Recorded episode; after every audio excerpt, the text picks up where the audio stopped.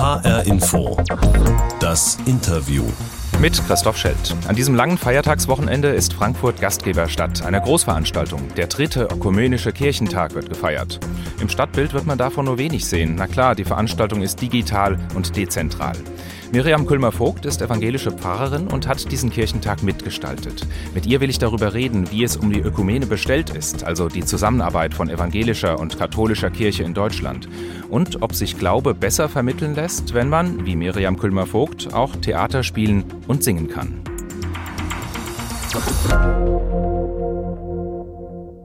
Was ist dein Lieblingskirchenlied? Also mein Lieblingskirchenlied heißt I Want a House with a Crowded Table. Ich hätte gerne ein Haus äh, mit einem Tisch voller Menschen. Es ist nur so, das ist offiziell gar kein Kirchenlied, sondern ist von einer Band, äh, den High Women, äh, in 2019 rausgebracht worden, äh, US-amerikanische Band. Äh, für mich ist es ein Kirchenlied und vielleicht macht das schon was deutlich. Also für mich ist, äh, ist ein Kirchenlied das, was irgendwie mich mit Gott in Kontakt bringt. Und dieses Lied tut es, auch wenn es in keinem Gesangbuch steht, bis ich, jetzt nicht. Ich kenne das Lied auch nicht. Du musst es mal kurz anstimmen für uns. I want a house with a crowded table and a place by the fire for everyone. Let us take on the world while we're young and able and bring us back together when the day is done. Wow, wunderbar. Ja. Ich habe mich das getraut, das von dir zu verlangen, denn du bist Okay. ja nicht nur theologisch, sondern auch musikalisch mit allen Wassern gewaschen. Du hast neben deinem Beruf als Pfarrerin Gesang am Konservatorium studiert, mit Erfolg, wie wir hören. Musik ist ein ganz wichtiger Teil deines Lebens und übrigens auch was, das dich sehr mit deinem Mann Fabian verbindet, richtig? Ja, so ist es. Also ich, äh, meine Mutter sagt zu mir, ich kam auf die Welt und kaum konnte ich ein paar Schritte gehen, habe ich auch angefangen zu singen und äh, zu, dann erst zu sprechen. Also Musik begleitet mich wirklich von Anfang an. Ich glaube, das ist die wichtigste Sprache, die ich sprechen kann. Und ja, also tatsächlich, mein Mann, den habe ich kennengelernt auf der Bühne. Äh, wir haben dann später gemerkt, dass uns auch viel anderes noch verbindet, aber das, äh, wo wir uns kennengelernt haben, das war auch die Bühne, es war die Musik, es ja, war das, war das Singen. Ja. Wir kommen später nochmal auf dich persönlich, auf die Kunst und auf die Musik zu sprechen. Dieses Verbindende der Musik, das war ja nicht nur bei deinem Mann so und dir. Kann die Musik denn auch katholische und evangelische Christen miteinander verbinden? Also vielleicht ist die Musik das, was, äh, was sie sogar am besten verbinden kann. Und nicht nur evangelisch-katholisch, sondern überhaupt äh, Menschen, die, ähm, die, an, die an Gott glauben oder die an etwas glauben, die äh, spirituelle Wege suchen. Ich glaube ja echt, das sind eigentlich fast alle Menschen, oder? Also ich, ich glaube, Musik äh, kann verbinden und gemeinsame Lieder zu finden, die man gemeinsam singen kann, wo man gemeinsam äh, das Gefühl mitbringt und auch ähm, hinter den Texten steht, äh, die Melodien einen gemeinsam berühren. Ich glaube, das ist eine Sprache Gottes. Ich glaube, das verbindet, ja. Warum ist das denn eigentlich so nötig, dass man Protestanten und Katholiken miteinander verbindet? Wer oder was trennt sie denn? Ja, das ist mal eine gute Frage. Ähm, also meine Erfahrung ist, hauptsächlich trennt sie äh, die Institution, die Zugehörigkeit zu einer unterschiedlichen Institution, in die du ja meistens reingeboren wirst und weißt überhaupt nicht, wie dir geschieht und plötzlich kommst du auf die Welt und stellst fest, ach, gucke an, ich bin katholisch oder gucke an, ich bin evangelisch oder gucke an, ich bin und gehöre irgendeiner Konfession oder einer Religion an und äh, man findet sich selber plötzlich drin wieder und sagt so, und hier muss ich jetzt also äh, mit klarkommen. Ich glaube, das ist das allererste, was äh, evangelisch-katholisch und überhaupt Konfessionen voneinander und Religionen voneinander trennt. So Und alles andere ist eine Verhandlungssache und kann man ja mal sehen, ob man da nicht irgendwie mal an einen Tisch kommt. so ein Symbol für dieses Trennende ist das Thema Abendmahl, die Eucharistiefeier. Die gibt's auch bei diesem ökumenischen Kirchentag zwar irgendwie zusammen, aber doch nicht wirklich gemeinsam, obwohl sich das ja viele Christen und Christinnen wünschen würden. Das wäre doch mal ein richtig starkes Zeichen gewesen jetzt, oder?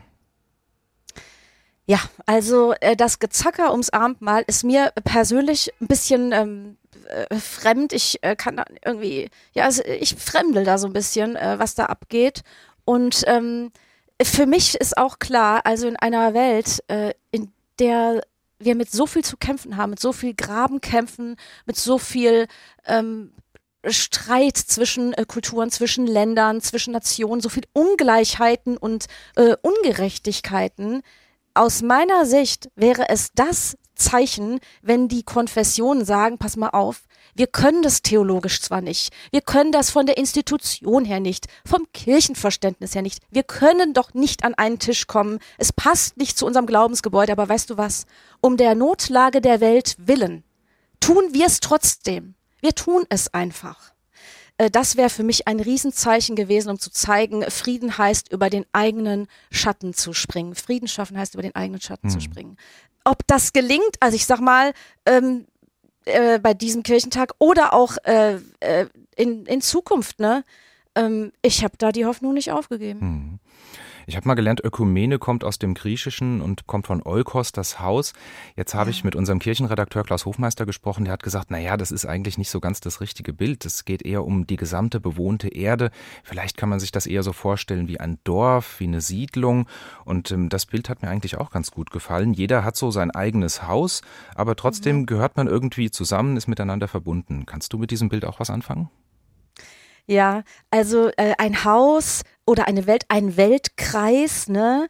Ähm, ich finde, es sind, sind alles gut passende Bilder. Und was mir daran natürlich besonders gefällt, ist zu denken, okay, ähm, man hat verschiedene Häuser, ähm, es gibt verschiedene Tische und der erste Schritt ist ja schon mal, also ich muss jetzt gerade an Asterix und Obelix denken, wo am Schluss ja immer alle zu dem einen großen Tisch fest mal zusammengerufen werden. Das ist schon cool. Ja, genau. Aber das ist natürlich, das ist nicht der Alltag. Ja, das ist das Fest, das ist der Festtag und ansonsten sitzt jeder an seinem Tisch. Aber äh, es wäre ja schon mein erster Schritt zu sagen, ich öffne die Tür meines Hauses und lade dich ein, an meinem Tisch mit Platz zu nehmen. Und dann äh, fügst du dich halt in die Regeln ein, die bei mir am Tisch gelten. Und wenn ich bei dir zu Gast bin, füge ich mich in die Regeln ein, die jetzt bei dir gelten. Und auf die Weise entsteht Tischgemeinschaft und entsteht auch Gastlichkeit. Ich glaube ja, das ist schon mal der erste Schritt äh, der Ökumene aufeinander zu, was diese Tischfrage angeht. Wenn wir bei Asterix sind, dann stellt sich ja irgendwann aber auch die Frage, wer ist der Majestix? Also wer ist der Boss? Wer ist der Bürgermeister oh. in diesem Dorf? Ja, also schöne Frage. Und äh, da können wir ja mal äh, überlegen, wer das wohl sein könnte. Ne? Wenn man sich aber Asterix und Obelix anschaut, merkt man ja, der Majestix am Ende hat er halt überhaupt nichts zu melden. Ne? Sondern es ist irgendwo die Basis, die was zu melden hat. Und ähm, also das ist meine Sicht auf Kirche. Am Ende ist es die Basis, in der das Leben entsteht, in der Bewegung entsteht und da hängt auch mein Herz. Also ich, mein Herz kommt dann in Bewegung, wenn ich mit der Basis unserer Kirchen, unserer Gemeinden äh, zusammenkomme. Und das sind die Menschen, die sich verbunden fühlen mit dieser Kirche, mit diesen Kirchen. Warum ist dir dieses Thema Ökumene denn eigentlich so wichtig? Du hast dich ja aus freien Stücken dazu entschieden, diese Art Projektpfarrstelle für diesen Kirchentag dreieinhalb Jahre lang zu besetzen. Also zum einen ist natürlich, äh, vielleicht auch weil ich von der Bühne komme, äh, Kirchentag und Katholikentag heißt ja auch immer eine ordentliche Menge. Es werden viele Bühnen aufgebaut, viel Kultur wird auf die Bühnen gebracht, Podien werden auf die Bühnen gebracht, es wird äh, öffentlich debattiert und also das hat mich schon gereizt, so ein Riesen-Event auch mit zu organisieren und wirklich was in die Öffentlichkeit zu bringen das Thema Ökumene ist etwas, was äh, mir äh, ganz persönlich ähm, nochmal besonders wichtig geworden ist, ich, äh, als meine Tochter geboren wurde. Sie hat ziemlich früh, hat sie eine Freundin im Kindergarten kennengelernt. Die beiden waren wirklich ein Herz, eine Seele. Sie haben zusammen auch beim Kindergottesdienst, Krippenspiel, Weihnachten und so, haben sie alles zusammen erlebt, Grundschule und so. Und ach so, und dann kam es plötzlich, dann war, dann wurden die acht Jahre alt und mit einem Mal äh, wurde klar, okay, acht Jahre, da beginnt so auf katholischer Seite äh, die, die erste so, äh, sag ich mal, Sozialisierung in die katholische Kirche hinein. Plötzlich konnten sie nicht mehr gemeinsam zum Kindergottesdienst gehen, weil meine Tochter ist evangelisch und ihre beste Freundin katholisch. Und plötzlich waren diese zwei Mädchen, die so stark zusammen waren, die so stark auch kirchlich und auf der Suche nach Gemeinschaft, nach Gott waren und die so stark in diesem Zweisamen unterwegs sein waren, wurden getrennt und haben dadurch ein Stück weit ihrer Kraft äh, verloren. Und zwei, die eigentlich gemeinsam äh, diesen christlichen Weg miteinander gehen konnten, wurden plötzlich vereinzelt. Und das hat wirklich, es hat mir ein Stück weit das Herz gebrochen, das zu sehen. Die sind natürlich immer noch Freundinnen. Sie teilen ganz, ganz viel in ihrem Leben. Aber den kirchlichen Tisch, die kirchliche Gemeinschaft können sie nicht teilen. Ich finde, das ist eine Katastrophe. Mhm. Und äh, das spielt sich natürlich in dieser ganz kleinen Welt unseres Familienlebens spielt sich das ab. Aber das ist letztlich das auch das, was uns Großes. ja und was uns, was uns dann auch im größeren Rahmen und auch weltweit schwächt, wenn wir uns so stark vereinzeln, obwohl wir an vielen Stellen so sehr nach dem Gleichen suchen und für das Gleiche stehen. Mhm. HR Info das Interview mit Pfarrerin Miriam Külmer-Vogt, Theologin, Künstlerin, 48 Jahre alt. Wir sind die Sendung mit der Box, die HR Info Interview Box. Das ist so eine kleine weiße Kiste, etwa so groß wie ein Schuhkarton. Die steht hier auch bei mir im Studio. Und da rein packen wir immer eine Überraschung für den Gast. Nun sind wir zwar beide im Rhein-Main-Gebiet, aber wir sitzen aus bekannten Gründen trotzdem nicht beieinander, sondern wir sprechen über Leitung miteinander. Und deshalb gibt's in der Box was zum Hören. Und es hat eigentlich immer besonders gut funktioniert und funktioniert besonders gut, wenn das Team Frankfurt so unter sich arbeiten konnte. Denn wir haben uns aufeinander eingeschwungen und irgendwann hatte man auch tatsächlich so eine eigene Arbeitsatmosphäre schaffen können.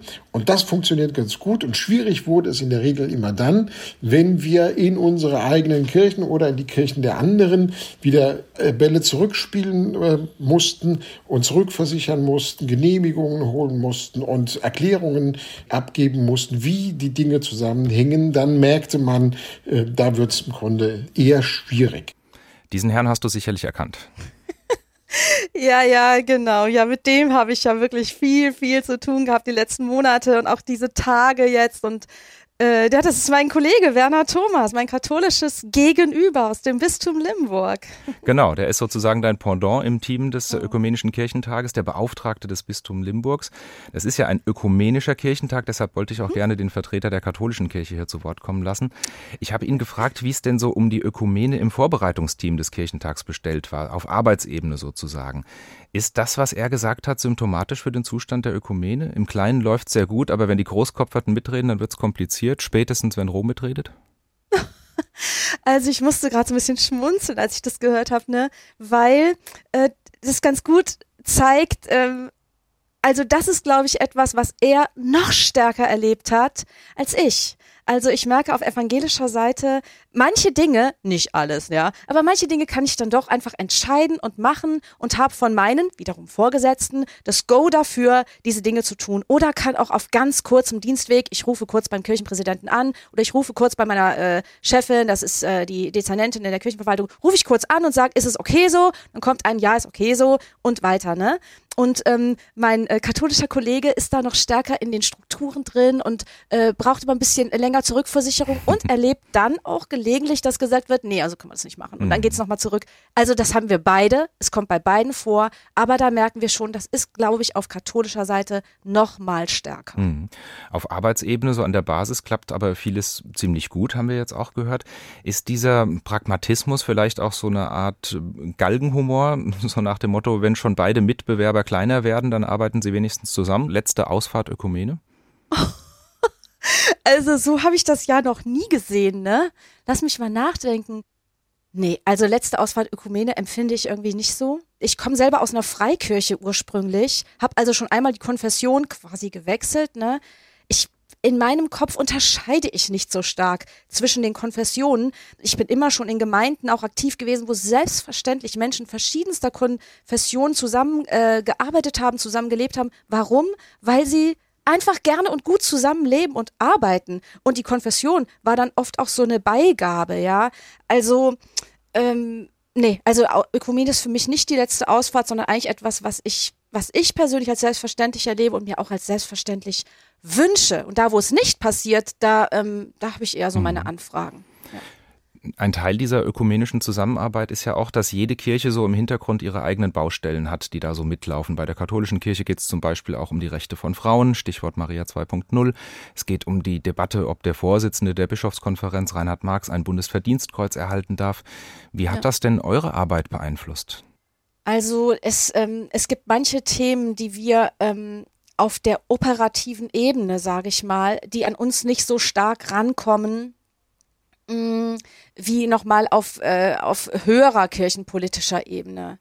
Ich persönlich äh, sympathisiere wahnsinnig mit der Bewegung Maria 2.0, unterstütze die, wo immer ich kann. Wir haben hier äh, so ein Projekt äh, in Frankfurt anlässlich des Ökumenischen Kirchentages, einen großen Tisch an der Hauptwache, den wir decken lassen von verschiedenen Bewegungen, gesellschaftliche, kirchliche, äh, auch Einzelgruppen, Einzelbewegungen, so ähm, und die erste Bewegung, die ich, die ich gesagt habe, die sprechen wir an, ist Maria 2.0, eine Bewegung, die ja sich äh, progressiv ähm, für Kirche auf den Weg macht und äh, nicht nur Frauen nach vorne bringt, sondern Freiheit nach vorne bringt, Leichtigkeit nach vorne bringt und auch ähm, Unmittelbarkeit nach vorne bringt. Die Unmittelbarkeit des Lebens und des Heils, das unterstütze ich äh, total und sympathisiere da und bin aber gerade, was diese, diese Thematik angeht, gerade im Bistum Limburg, das ist ja mein Hauptkooperationspartner äh, auf katholischer Seite, da auf sehr offene mhm. Ohren auch gestoßen. Also das ist ja auch ein, ist, eine, ist ein Bistum, was sich momentan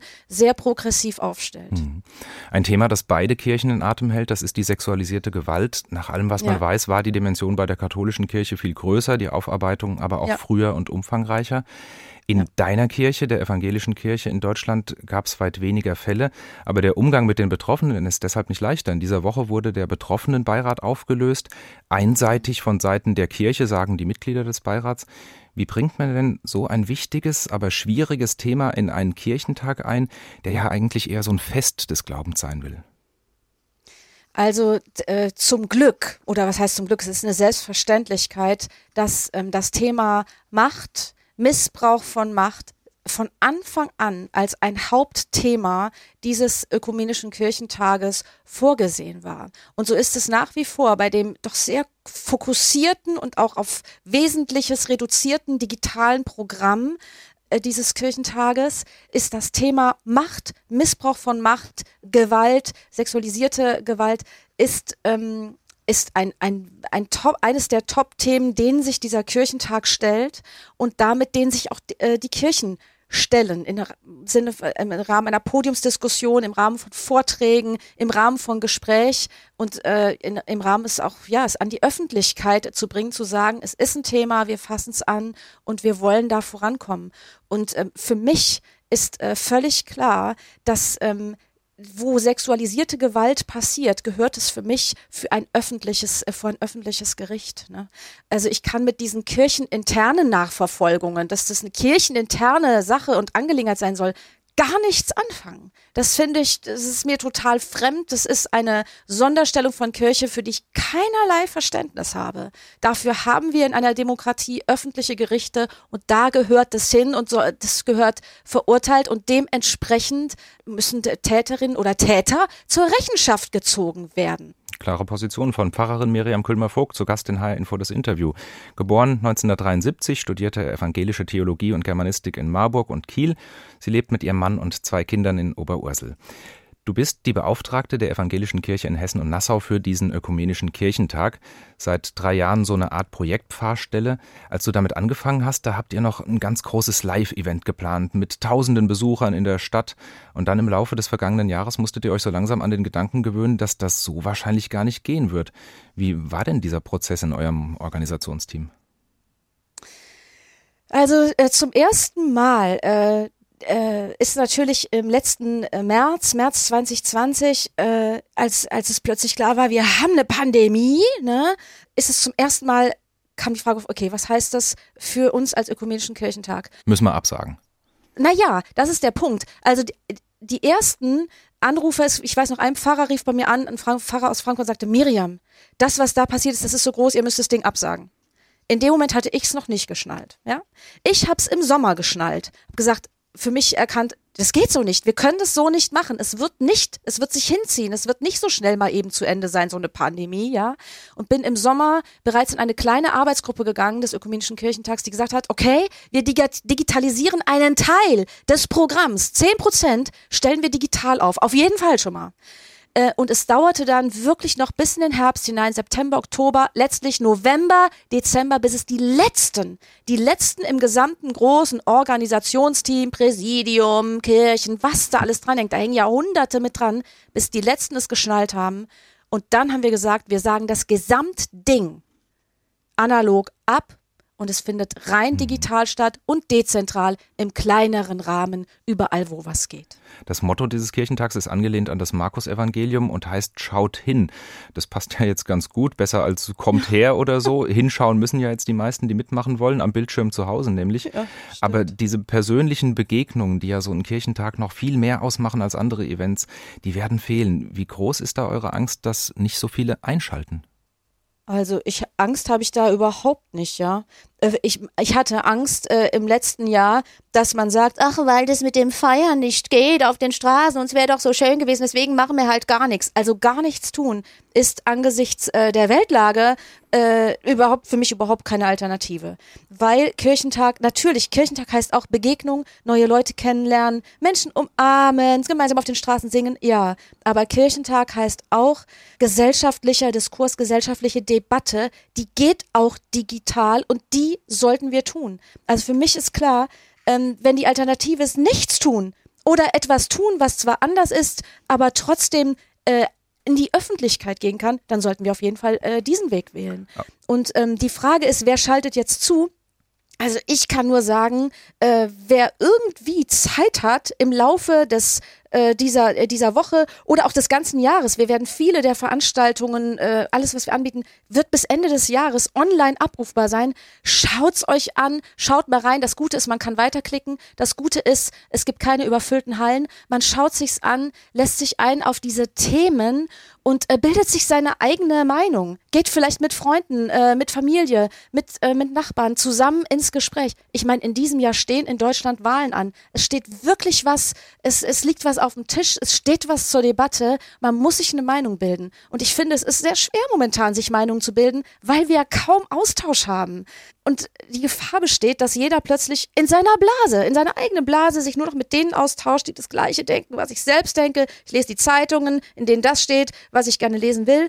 Und äh, Kirchentag heißt, ich habe eine Öffentlichkeit, ich komme mit Menschen ins Gespräch, die anderer Meinung sind und ich stelle meine und der andere seine Meinung oder ihre Meinung nochmal neu in Frage und wir, wir gucken, was gibt's eigentlich noch für Möglichkeiten, Dinge zu sehen, Dinge zu denken und dann treffen wir Entscheidungen für unser Leben und für diese Gesellschaft. Das ist für mich auch Kirchentag.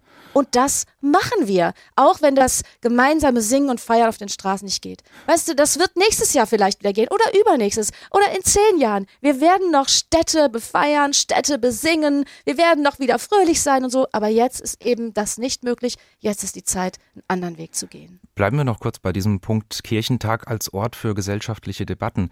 Viele hatten jetzt in dieser Corona-Pandemie das Gefühl, dass die Kirche als gesellschaftlicher Akteur nicht genügend präsent ist. Die Kirchen haben ja auch frühzeitig gesagt, ja, wir verzichten zum Beispiel auf Präsenzgottesdienste im Geiste der Solidarität und des Gesundheitsschutzes, so nach dem Motto, in diesen Zeiten heißt Nächstenliebe Distanz. Haben sich die Kirchen damit auch in so eine Art selbstverschuldete Unmündigkeit gebracht? Also ich bin an der Stelle äh, ganz froh darüber, dass es auch Katholiken gibt. Ne? Ich glaube, dass wir ähm, Gottesdienste in Präsenz feiern können. Das können wir nämlich inzwischen ja äh, schon, schon seit langer Zeit auch wieder. Äh, dass wir das dürfen, liegt auch daran, dass äh, katholische äh, Christen gesagt haben, äh, wir wollen das auf jeden Fall und wir lassen uns das nicht nehmen. Ich glaube, evangelische Kirchen werden da zum Teil schneller eingeknickt. Ja. Ähm, das finde ich schon mal ganz gut. Es ist auch für Künstlerinnen und Künstler gut. Es ist oft ist der Gottesdienst der Ort, wo sie überhaupt im letzten Jahr äh, mal sich zeigen konnten. Ja, viele Kirchen haben da ihre Türen geöffnet, auch für äh, für die Kunst. Und ähm, das Zweite ist allerdings, dass wiederum auf evangelischer Seite es gelungen ist, sehr viel digital zu machen. Also Gottesdienste auch digital in die Öffentlichkeit zu bringen, sodass ich plötzlich zu einem tollen Gottesdienst aus der Auferstehungsgemeinde in Mainz jemand aus Berlin dazuschalten konnte und konnte sagen, hey, ich kann nicht bei euch sein, aber ich kann digital teilnehmen. Ganz spannend ist, dass es da auch eine unterschiedliche Haltung gibt in der Abendmahlsfrage. Katholischerseits ist klar, Abendmahl geht nur analog. Evangelischerseits sagt man, sagen einige Gemeinden, ach komm, das geht doch auch, wir können das auch über die digitale Distanz hinweg Menschen bei uns am Abendmahl teilhaben lassen. Also sehr spannend, hier sind unterschiedliche äh, Richtungen, in die die einen oder anderen sich öffnen. Am Ende ist es eine gute Ergänzung, finde ich. Und durch die Gottesdienste ist man überhaupt noch in der Öffentlichkeit präsent geblieben. Es stimmt, ja. ansonsten muss ich auch gestehen, ich finde, es ist so ein bisschen wenig von Kirchenseite gekommen. Und, und das wäre ja eigentlich eine gute Zeit, äh, diese Pandemie. Da brauchen ja viele auch Zuspruch, Seelsorge, Spiritualität. Haben wir vielleicht zu viele Virologen und zu wenige Theologen in den Talkshows? Leider bestimme ich ja nicht, wer in den Talkshows sitzt, ne? Aber also aus meiner Sicht wären so ein paar Theologinnen, Theologen ganz gut. Es wären auch so ein paar äh, Leute, die sich mit Menschen äh, mit Seelen, mit, mit, mit Psyche auskennen, wären auch ganz gut gewesen zu Beginn de, dieser Pandemie schon mal nicht nur Virologen, sondern vielleicht auch Leute, die sich um die psychische Gesundheit unserer jungen Leute Gedanken machen, die sich auskennen, dass wir jetzt nicht plötzlich da stehen und sagen, ey, guck mal, denen geht's ja schlecht, damit konnte ja keiner rechnen, ja. Hey, da konnte schon lange jemand mit rechnen, dass das massive Folgen hat für, äh, für, das, für das seelische, für die seelische Gesundheit, körperliche und seelische Gesundheit von Menschen, was wir gerade erleben. Ja, da wünschte ich mir auch, wir hätten ähm, nicht nur die Virologinnen und Virologen, die auch, aber wir hätten eben äh, den Menschen ganzheitlich äh, gesehen, auch in den Talkshows präsent, äh, präsent gehabt. Hammer nicht, wollen wir besser machen. Pfarrerin Miriam Külmer-Vogt zu Gast in HR Info das Interview. In der HR Info Interviewbox liegt noch eine kleine Überraschung. Wieder oh. was zum Hören. Bereit? Habt ihr das gesehen? Das ist unglaublich. Dieser Martin Luther hat 100 Thesen gegen äh, die äh, Abluft veröffentlicht. Ist er denn wahnsinnig? Es könnte die Welt verändern. Welches Datum haben wir heute eigentlich? Hey, den 31. Oktober 1517. Halloween.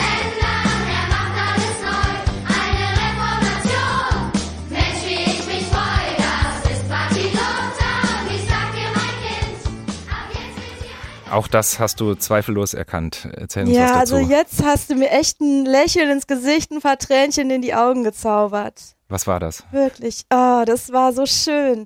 Also wir haben ähm, für den äh, Kirchentag 2017 in Berlin ein ähm, ein Martin Luther Musical für Kinder auf die Beine gestellt. Alles Liebe Martin Luther heißt das. Alles Liebe Martin Luther. Und ähm, ja, das erste, das erste Kind, das war der Julius. Ich habe die alle noch genau vor Augen. Das äh, habe ich, ähm, also wir haben, mein Mann und ich und noch ein paar andere Künstler zusammen, wir haben die Songs geschrieben. Ich habe äh, die vertont und äh, da sind sie nun, ein Kindermusical. Wir sind mit einer Gruppe von Kindern, haben es einstudiert, sind da hochgefahren nach Berlin, haben das aufgeführt. Es war so toll und es äh, war vor allem schön für uns. Wir haben dieses Musical auch auf CD aufgenommen und es, ich weiß, es wurde in vielen, vielen Gemeinden überall in Deutschland wurde es auch selber einstudiert, gespielt in Schulgruppen, Schulklassen. Oh, es war, war richtig toll. Es hat mir große Freude gemacht. Also wir sehen, du bist eine vielseitig begabte Theologin. Das war ja nicht dein erstes Musical, schon gar nicht dein erstes nee. künstlerisches Projekt. Du singst, spielst mhm. Theater, redest. Wo stehst du denn lieber, auf der Kanzel oder auf der Bühne? Ah, ich bin gern bei den Menschen. Und ob das jetzt über die Bühne ist und ich über die Bühne Menschen berühre, erreiche und auch nach einem Auftritt oder so mit ihnen ins Gespräch komme oder auch andere mit auf die Bühne ziehe, ja, äh, oder ob das auf der Kanzel ist in einer Gemeinde, das ist mir eigentlich ehrlich gesagt wurscht. Also mir geht's darum, das, was ähm, was ich von Gott verstanden habe, mit, mit meinem Herzen, mit meinem Kopf, mit, mit meinem ganzen Wesen, ja, äh, das zu, zu teilen mit anderen und zu sehen, was gemeinsam daraus entstehen kann. Und zu sehen, wie Menschen ihr Leben verändern, wie Menschen nochmal Mut für den nächsten Schritt bekommen, wie Menschen getröstet werden, wie sie äh, Ideen bekommen, ähm, das macht mich total froh. Und zu sehen, wie sie in Gemeinschaft gehen und gemeinsam etwas, etwas Gutes für diese Welt tun und erleben, das macht mich total glücklich. Ob das durch die Bühne passiert oder über die Kanzel, über äh, die Arbeit als Pfarrerin, das ist mir wurscht. Also sind auch fast so zwei Seiten derselben Medaille, oder? Es geht ja bei beiden darum, dass man Menschen berühren muss, mal unterhaltsam, mal eher nachdenklich, aber irgendwie muss man ja immer performen. Äh, ein Stück weit äh, stimmt das. Nun heißt Pfarr Pfarrer sein oder Pfarrerin sein ja nicht nur performen, ne, aber es ist auch ein bisschen Performance mit drin. Das stimmt. Also ich, für mich war irgendwie, ich ich sollte mich immer entscheiden, was machst du? Wirst du Pfarrerin, wirst du Künstlerin, wirst du Pfarrerin, wirst du Künstlerin, gehst du auf die Bühne, gehst du auf die Kanzel. Ich konnte mich nie entscheiden. Ich kann das bis heute nicht. Das ist auch ein Dilemma für mich, weil es natürlich auch bedeutet, wenn ich irgendwo als Pfarrerin mich auf eine Stelle bewerbe, dann heißt es, ja, wie willst du das machen? Du bist ja auch Künstlerin, wie geht denn das? Wenn ich als Künstlerin irgendwo hinkomme, sag mal, wie willst du das machen? Du bist ja auch Pfarrerin, ne? Also äh, damit muss ich mich abfinden. So ist es halt. Und das ist eben mein Weg. Das ist der Weg, den ich gehe. Das ist die Sprache, die ich spreche. Und das ist, äh, ja, das ist mein Weg, den ich auch mit Gott gehe. Ich habe manchmal den Eindruck von Pfarrerinnen und Pfarrern, Priestern, Pastoren, wie auch immer man das nennt, da wird heutzutage auch ganz schön viel verlangt. Theologisch muss man fit sein, na klar, aber im Digitalen auch gut reden können, muss man gut mit Menschen können, die Alten genauso erreichen, wie die Jungen neu ranführen. Das Ganze immer noch gut gelaunt, die Predigt am besten unterhaltsam, ohne aber natürlich so den nötigen Tiefgang vermissen zu lassen. Und wenn man dann noch künstlerisch, musikalisch begabt ist wie du, bingo. Bist du also da sowas wie der Prototyp einer Pfarrerin im 21. Jahrhundert? Also alles, was du jetzt aufgezählt hast, ist wichtig und sollte da sein. Aber wer sagt denn, dass das alles in dieser einen Pfarrperson sein muss? Meine Erfahrung ist, das Allerwichtigste ist, dass man mit Menschen sich zusammentut, Menschen entdeckt, Gaben entdeckt, Fähigkeiten entdeckt, Menschen zusammenführt, um gemeinsam all das, was nötig ist, tun zu können. Ich selber, ich bin, ich bin überhaupt nicht äh, cool genug, um Jugendarbeit zu machen. Aber ich bin äh, gut darin, jemanden zu finden, der ganz tolle Jugendarbeit machen kann. Ich selber bin nicht fit in Instagram und solchen Sachen, auch wenn ich inzwischen das schnalle, wie man es wenigstens auf seinem Handy installiert. Ja, aber ich kenne Leute, die sind fit und dann und die machen das. Und natürlich haben sie die Freiheit, das so zu tun, wie sie das möchten. Und ich sage ihnen nicht, das musst du so und so machen. Nein, Menschen Freiheit geben, Räume schaffen, ermöglichen äh, das macht mir Freude und ich glaube, das ist das Wichtigste, was eine Pfarrerin heute tun muss und, und können muss. Diese Freiheit, äh, die müssen wir uns nehmen. Niemand von uns ist alleine fähig, die Welt zu retten. Wir können das nur gemeinsam. Jetzt reden wir miteinander, weil an diesem langen Wochenende von Frankfurt aus der Ökumenische Kirchentag stattfindet. Kirchentage, das sind ja immer auch so Happenings, Events, äh, das Besondere, da fühlen sich viele Christen verbunden, beschwingt, manchmal sogar euphorisch. Wie geht's denn jetzt nach dem Sonntag weiter, wenn das, wenn wieder das Normale kommt, der Alltag in den Gemeinden, wobei der ja im Moment auch nicht richtig normal ist. Aber wie kann da Ökumene weitergehen? Also von dem Alltag äh, sagen die einen, sind wir weit entfernt. Ich würde sagen, das ist jetzt halt unser Alltag. Und wie lange diese Art von Alltag noch dauert, das wissen wir nicht. Also finden wir doch am besten gute Wege, diesen Alltag gut zu gestalten, denn es ist ja Lebenszeit. Ich meine, wir sitzen ja nicht in einem Wartezimmer und warten darauf, dass irgendwann das Leben anfängt, sondern das Leben ist jetzt auch mitten in dieser Pandemie. Und das trifft natürlich genauso auch auf die Ökumene zu. Wir können nicht sagen, ah, komm, wir warten jetzt, bis die Pandemie vorbei ist und dann machen wir wieder ein bisschen Ökumene. Wenn uns das wirklich wichtig ist, mit Menschen, die an Gott glauben, aber vielleicht nicht der eigenen Konfession angehören, verbunden zu sein und mit denen ins Gespräch zu kommen, dann sollten wir das jetzt tun gerade das Digitale ermöglicht meines Erachtens schon, dass man sagen kann, heute Abend, wir reden hier miteinander, wir sind ein evangelischer Gesprächskreis. Hallöchen, wir schalten mal digital dazu einen katholischen Gesprächskreis. Reden wir doch mal miteinander. Ey, man muss ja noch nicht mal aus seinem eigenen Sessel aufstehen, um an dem Tisch der anderen Platz nehmen zu können. Was eine Gelegenheit, ja. Dann lass uns das doch tun. Ein Gottesdienst endet mit einem Segen, gute Worte für den Weg. Das ist jetzt deine Chance, damit dieses Interview zu beenden. Hier ist der Tisch für dich gedeckt. Hier lehnen wir uns an an Gottes große Freundlichkeit, die uns zur Ruhe bringen kann. Das ist ein, äh, ein Zitat aus dem Kindermusical, was du vorhin eingespielt hast. Und äh, mit diesem Segensgruß kann ich das beenden. Hier ist der Tisch für dich gedeckt. Journalisten wollen auch immer gern das letzte Wort haben, deswegen habe ich auch noch ein Angebot für einen Segen. Gesungen von Fabian Vogt und Miriam Külmer-Vogt. Das wünsche ich dir, das wünsche ich dir von Herzen. Gott behüte deine Schritte, niemals gehst du ganz allein. Das wünsche ich dir, das wünsche ich dir von Herzen. Gott begleite deine Reise, er wird immer bei dir sein. Vielen Dank für das Gespräch. Ja, gerne. Das war HR Info das Interview mit der evangelischen Pfarrerin Miriam Külmer-Vogt. Sie hat den dritten ökumenischen Kirchentag mitorganisiert. Diesen und viele andere tolle Podcasts gibt's auf hrinforadio.de, in der ARD Audiothek und bei Spotify. Abonnieren Sie gerne unseren Kanal. Ich bin Christoph Schelt.